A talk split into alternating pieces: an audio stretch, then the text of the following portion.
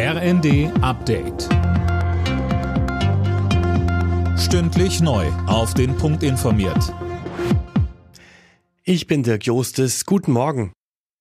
In Dubai geht heute die Weltklimakonferenz weiter. An Tag zwei treffen die Staats- und Regierungschefs aus zahlreichen Ländern aufeinander. Auch Bundeskanzler Scholz ist dabei.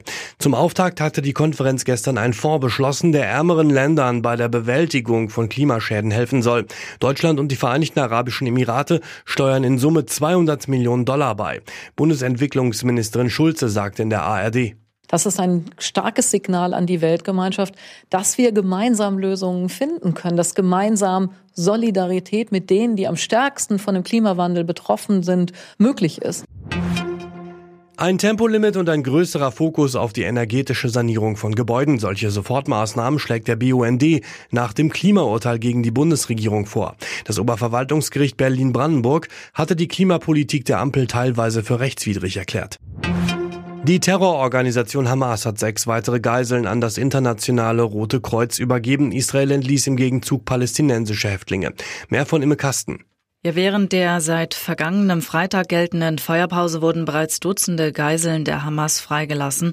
Die Vereinbarung sieht vor, dass Israel für jede freigelassene Geisel der Hamas drei palästinensische Häftlinge gehen lässt. Die Feuerpause war gestern noch einmal um einen Tag verlängert worden. Ob sie nun weiter gelten bzw. noch einmal verlängert wird, ist noch unklar.